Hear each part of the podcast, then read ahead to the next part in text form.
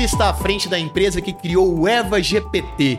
É um chat GPT capixaba. O Histórias Empresariais recebe hoje Frederico Comério, diretor de tecnologia da Inteliway.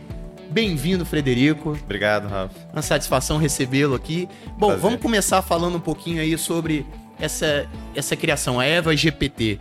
Como é que funciona? O Chat GPT é uma inteligência artificial, um chatbot aberto. A Eva GPT, ela é fechada. Isso significa que a empresa pode usar da forma que quiser. Isso aí. Bom, é, o contexto da criação desse produto ele está muito ligado ao hype de inteligência artificial e a generativa, principalmente, que a gente está vivenciando desde o final de 2022. A gente entende que o Chat GPT causou um, um grande, né, uma grande explosão ali de curiosidade e, ao mesmo tempo, que antes era uma tecnologia restrita aos profissionais de, de IA, né, era uma tecnologia bastante nichada passou por conta desse experimento, né, que é o Chat GPT, a fazer parte do dia a dia de cada um. Isso fez com que as empresas se sentissem né, naturalmente pressionadas a conseguir aplicar essa tecnologia nos seus processos de negócio para conseguir se diferenciar no mercado. Mas, como o Chat GPT ele é muito mais um experimento do que uma solução corporativa para você utilizar a IA, ela tem uma série de, de complicadores ali quando você vai tentar utilizá-la né, dentro dos seus processos de negócio Primeiro que ela possui é, um treinamento muito generalista, ela não conhece nuances do seu negócio, ela não foi treinada com os dados do seu negócio. Então, quando você precisa de uma informação muito específica do seu negócio, ou você precisa imputar ali aquela informação, né, naquela sessão ali, ou simplesmente ela vai inventar dados, porque é, a forma como o ChatGPT foi concebido, ele é um gerador de, de informações, né? um gerador de texto ali naturalmente, ele não está tão preocupado com a precisão, com a eficácia daquele texto que é gerado.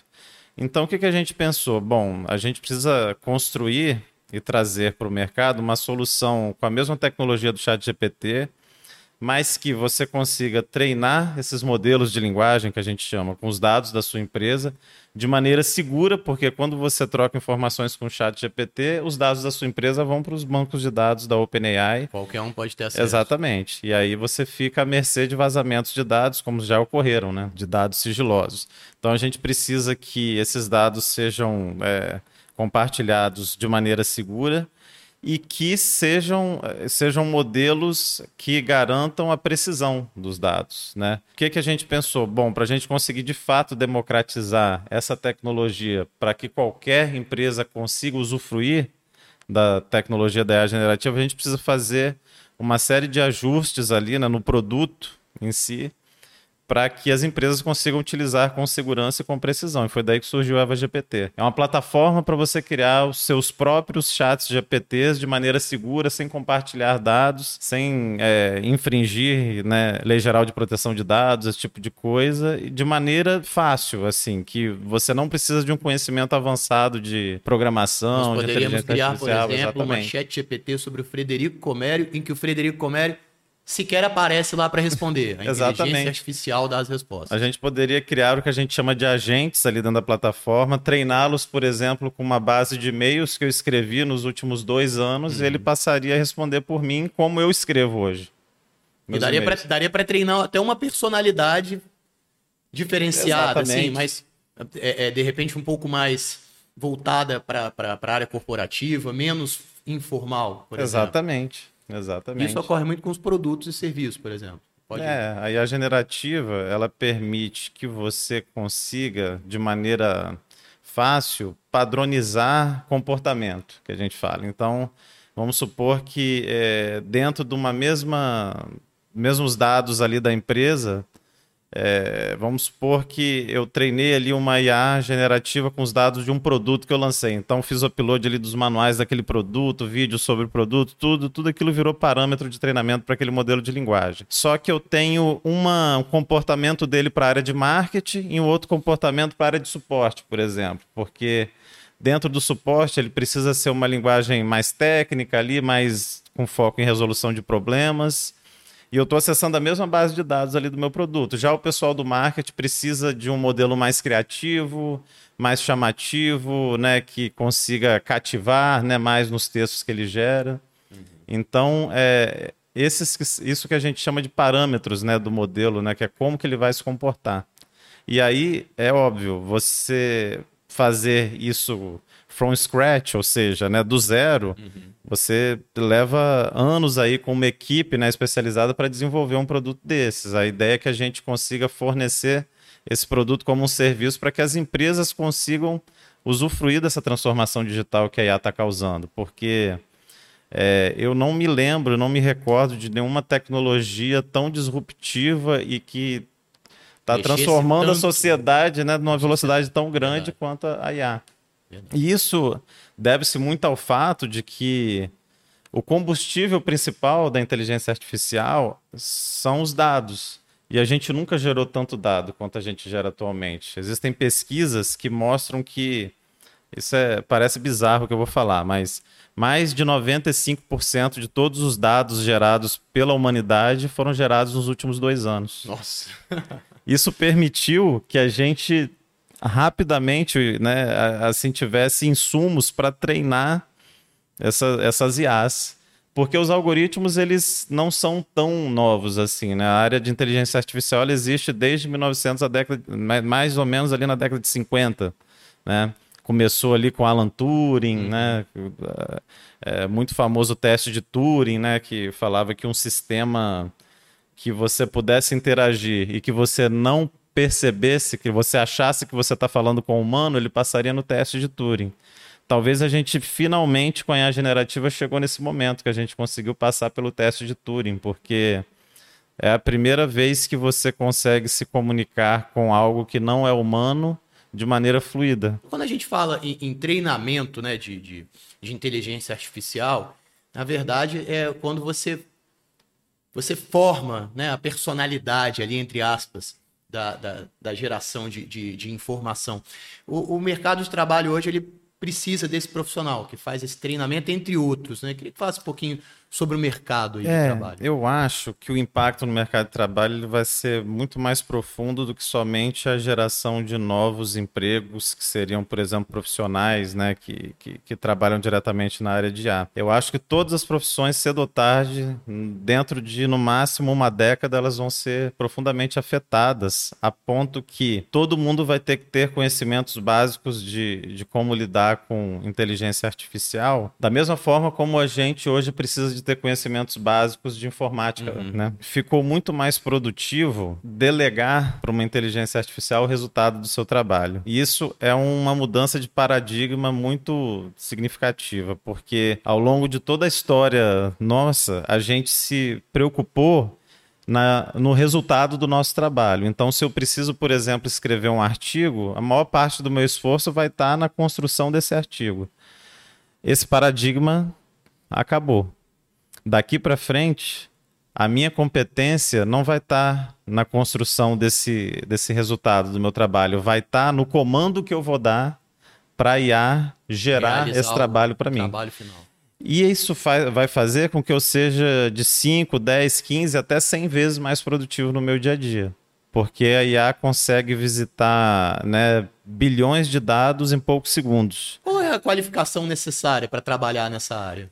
É, se você vai trabalhar diretamente com IA na construção de modelos ali, no treinamento de modelos de, de inteligência artificial, de novas linguagens, por exemplo, né, de modelos de linguagem, a IA ela é uma, é um ramo da ciência da computação que tem muito ali afinidade com a estatística. A gente brinca que ela é o filho da ciência da uhum. computação com a estatística. Então, os conhecimentos né, de, de matemática, de computação, de, né, de, estatística, ali, de cálculo ali, é o que você usa ali nos fundamentos. Uhum. Só que aí a gente está falando de quem trabalha na construção dessas tecnologias, né? engenharia de dados, tudo isso. Agora, você, como um profissional, por exemplo, ah, um advogado, o advogado, sei lá, ele tem uma capacidade de produção ali, sei lá, de até 20 petições por dia. Uhum. Ele conseguindo utilizar uma plataforma que utiliza IA para realizar esse mesmo trabalho dele, ele precisa ter o conhecimento ali específico de engenharia de prompt para a área dele. E aí, é, ele vai passar a produzir é, 200, 300 petições por dia, porque ele vai se limitar a dar o comando certo. Por exemplo, crie para mim uma petição baseada no artigo tal, tal, tal, é, que com a resolução tal, para que eu consiga justificar o argumento tal. Faça isso com até 10 mil caracteres, utilize uma linguagem né, formal, sem jargões, blá blá blá blá blá blá. Todo essa, esse prompt que eu estou falando aqui em tempo real vão se converter em parâmetros dentro desse modelo que vai gerar um resultado para mim, que é o resultado do trabalho que ele está acostumado a fazer, né, que tradicionalmente a profissão dele faz. Uhum. A Intelliway é uma empresa capixaba, né? ela é a única que trabalha com, com, com essas soluções de inteligência artificial. Eu diria que ela é a única que tem uma unidade de negócio focada em A já há muitos anos. Uhum. Então, ela é pioneira uhum. em inteligência artificial, não só no Espírito Santo, como no Brasil. Na época que a gente. Eu brinco que a gente ainda cavava né, pela busca do ouro assim e não, não achava nada. Uhum. Mas dos últimos quatro, cinco anos, a gente começou a ter dados o bastante, modelos o bastante para começar a fazer a diferença nas empresas. Ela a gente começou a achar quando, água. A Intelliway, quando começou? A Intelliway surgiu em 2017, uhum. com foco em cibersegurança e inteligência artificial.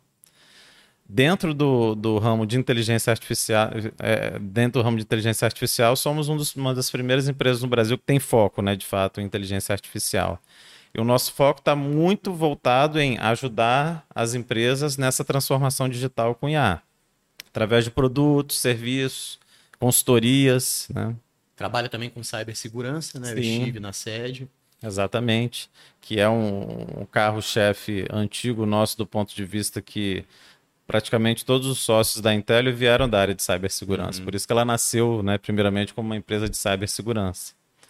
É, pelo menos ali, é, entre os sócios ali, a gente já tem ali pessoas ali com 20 anos de experiência, no mínimo. Uhum. Né? E a empresa já atende uma gama bem ampla de, de clientes, já tem grandes indústrias, órgãos governamentais. Quantos clientes hoje? É, o mercado de TI, ele, ele acaba, né, como uma TI, a TI ela normalmente ela é estratégica para a maioria dos nichos. É, a gente tem uma série de clientes, não só locais, mas a nível nacional e também internacional. E aí a gente está em praticamente todas as verticais. A gente está muito forte na indústria, saúde, varejo, é, governo, né? Governo também é, existe uma pressão muito grande para para a digitalização dos serviços do governo, principalmente depois da pandemia, né, onde é, as pessoas ficaram ali com acesso muito restrito, passou a ser estratégico, né? Tecnologia, inteligência artificial. E tudo isso também chama é, a necessidade de você, como você vai fornecer um, um serviço para o seu usuário final, para o seu cliente final, você precisa fornecer esse serviço com segurança. Uhum. Então uma coisa acaba chamando outra, né? Para você conseguir entregar aquilo ali. Não adianta você conseguir disponibilizar o serviço de uma maneira insegura, né? Tem plano de expansão? Qual é hoje a a situação da empresa? O mercado de TI ele tem um, uma característica que ele cresce em média um pouco mais do que a economia, uhum. de maneira geral, né? Por conta da, da transformação digital, né? dessa pressão das empresas né? em se é, digitalizar.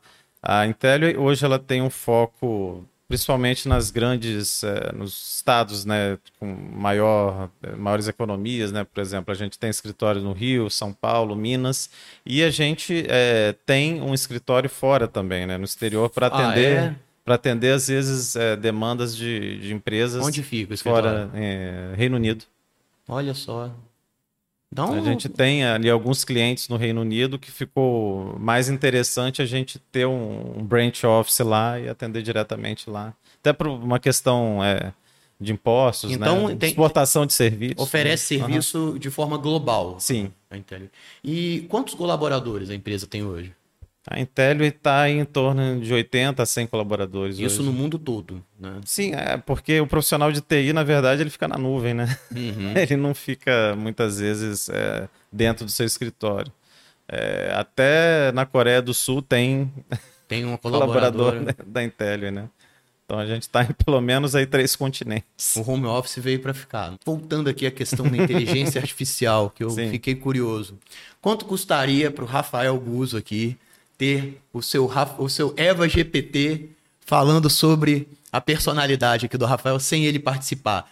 Quanto uma empresa tem que pagar, desembolsar para usar esse serviço, mais ou menos? Isso está diretamente relacionado à quantidade de interações que, os, que as IAs que você cria dentro da Eva GPT elas vão receber, né? Mas eu posso dizer que por menos de mil reais por mês você já tem ali uma, uma assinatura da é plataforma mesmo? que você já pode criar seus modelos ali e, e botar para trabalhar. Né? Exatamente. Não, não tem... Seus próprios dados ali, garantido ali o sigilo, né? A privacidade dessas informações que elas não vão vazar, não vão para os bancos de dados ali, né? Para treinar o produto, nesse caso, não é você. Olha só, legal. E é bom, a gente estava falando sobre cibersegurança, né? Que é, outro, que é outro serviço prestado. A gente tem uma série de ameaças digitais do mundo todo. Eu estive lá na, na, na, na sede da empresa e, e percebi, né? É, é, muita ameaça vindo da China, por exemplo. Verdade. É, como, como que funciona esse trabalho de segurança? Olha só desde que você se propõe a colocar algum serviço no ar na internet, hoje em dia não tem como você não estar visível na internet, porque senão ninguém vai te encontrar, né? Do ponto de vista de negócio, você já é um alvo. Uhum. Então, o que, que a gente, é, quando a gente visitou lá, a gente viu muitos pontos assim de, de, de movimentação, né? Que a gente fala ali, né? De incidência ali de, de, de possíveis ataques cuja origem é a China, porque é o país hoje que tem mais IPs ali, mais é, China, gente, Estados né? Unidos, né? Muita gente. Então, automaticamente você tem mais movimentação ali e, óbvio, né? Você tem ali uma série de de que a gente fala, né, de robôs ali que ficam buscando, né, quem colocou algum serviço online ali buscando vulnerabilidades naquele naquele serviço que você colocou online. E eu falo assim com bastante tranquilidade que mais de 90% das empresas não faz a menor ideia uhum. do quão expostas ou do quão vulneráveis elas estão. É só uma questão de tempo, sorte, estatística para você ter algum incidente ali de, de roubo de dados, né, de vazamento de informações ou de sequestro de dados, que é algo ainda mais crítico, né? Porque aí você fica à mercê de pagar o resgate. Eu sempre falo para nunca pagar o resgate, porque não há garantia nenhuma, por exemplo, que o atacante vai estar tá lá é, disposto Já teve empresa que pagou o resgate e não conseguiu recuperar A gente sabe que sim, Eita. né? Que a gente acompanha nos noticiários, né? Eu, eu digo até que é mais comum quando se paga o resgate, você não conseguir recuperar os seus dados mesmo assim. E eu acho que a maior preocupação que eu, que eu tenho com relação a, a essa, esse boom da inteligência artificial, quem não tem acesso a esse tipo de tecnologia vai ficar cada vez mais defasado. Uhum. Então imagina, né? A gente tem os países ali que normalmente, né, por terem mais é, investimento, né, por terem mais dinheiro, eles vão naturalmente transformando sua economia né, através da IA. Então você tem a China, que é muito forte, talvez seja o país mais forte hoje em IA, mas você tem Estados Unidos, Canadá, a Europa ali como um bloco, né, ela acaba se ajudando bastante e tal. Só que América Latina, é, África, regiões que são normalmente mais é, desconectadas tecnologicamente, essas populações elas não estão é, discutindo sobre isso agora, nesse momento, na maioria das vezes, porque elas têm problemas ali muito mais básicos ali para sanar. E esse gap só vai aumentar, porque o, a, o profissional, né, do, sei lá, profissional lá da, da China, dos Estados Unidos, ele está o IA do lado dele produzindo 10, 20, 100 vezes mais do que o profissional ali do, da América Latina, né, de algum país mais uhum. bom atrasado com relação do, a isso. Do, dois questionamentos aqui finais. O primeiro é falta profissional na área de IA, o setor de tecnologia está precisando de pessoas e não acha. E essa é uma realidade aqui no Espírito Santo? Isso é uma realidade dos últimos 15, 20 anos assim que tem se é, cada vez mais esse gap é maior. Cada vez mais é, surgem mais demandas de profissionais de IA e forma-se menos gente uhum. qualificada. E para é, piorar essa situação, esse gap, as pessoas ali que se destacam, elas recebem propostas de empresas de fora para ganhar em dólar, para ganhar em euro e fazem com que esse esse vórtice aí ele seja cada vez mais, mais né, demande cada vez mais mão de obra qualificada. Bom, inteligência artificial no imaginário das pessoas representa também, todo mundo viu o Exterminador do Futuro, Skynet, né? Bom, as bombas. Representa um risco para a humanidade? Não. Não tem fato, risco? Não. Nem ligando a, a, as armas, por exemplo, a inteligência Sim, artificial. é uma opinião pessoal, né? Que a gente não consegue prever o futuro, mas eu acho que não. Porque essa concepção que a gente tem apocalíptica da IA é muito hollywoodiana, né? E na verdade, a IA nada mais é do que uma simulação da, da inteligência humana. E quando eu falo simulação, eu estou dizendo que ela de fato não é uma, uma inteligência humana, que é uma inteligência mais factual, né? O nosso, nosso cérebro não é uma máquina binária. A gente está ainda limitada pela, pela arquitetura dos computadores hoje, que é binária. É, eu vejo a IA muito parecido com. É, a gente está na quarta grande revolução industrial né, com a inteligência artificial. Eu vejo muito parecido com o que aconteceu na segunda, que foi a ascensão ali das máquinas elétricas. Uhum.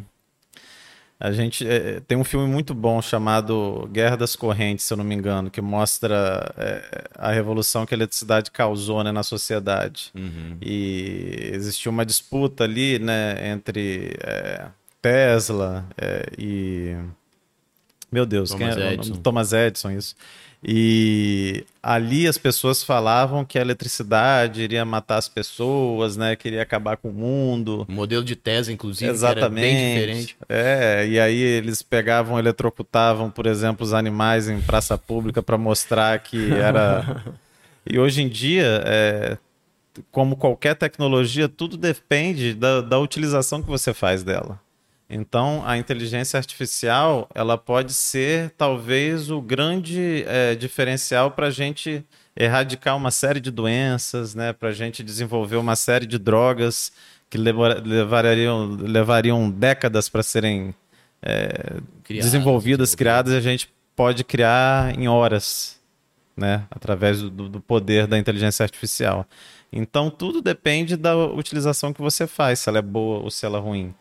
Eu duvido que a gente esteja disposto hoje a cortar a eletricidade do mundo. Maravilha. Queria agradecer a visita aqui do Frederico Comério. Eu que agradeço. Foi um prazer falar com vocês. Este episódio está disponível nas edições impressa e digital do jornal A Tribuna, no portal Tribuna Online, em nosso canal no YouTube e nos tocadores de podcast.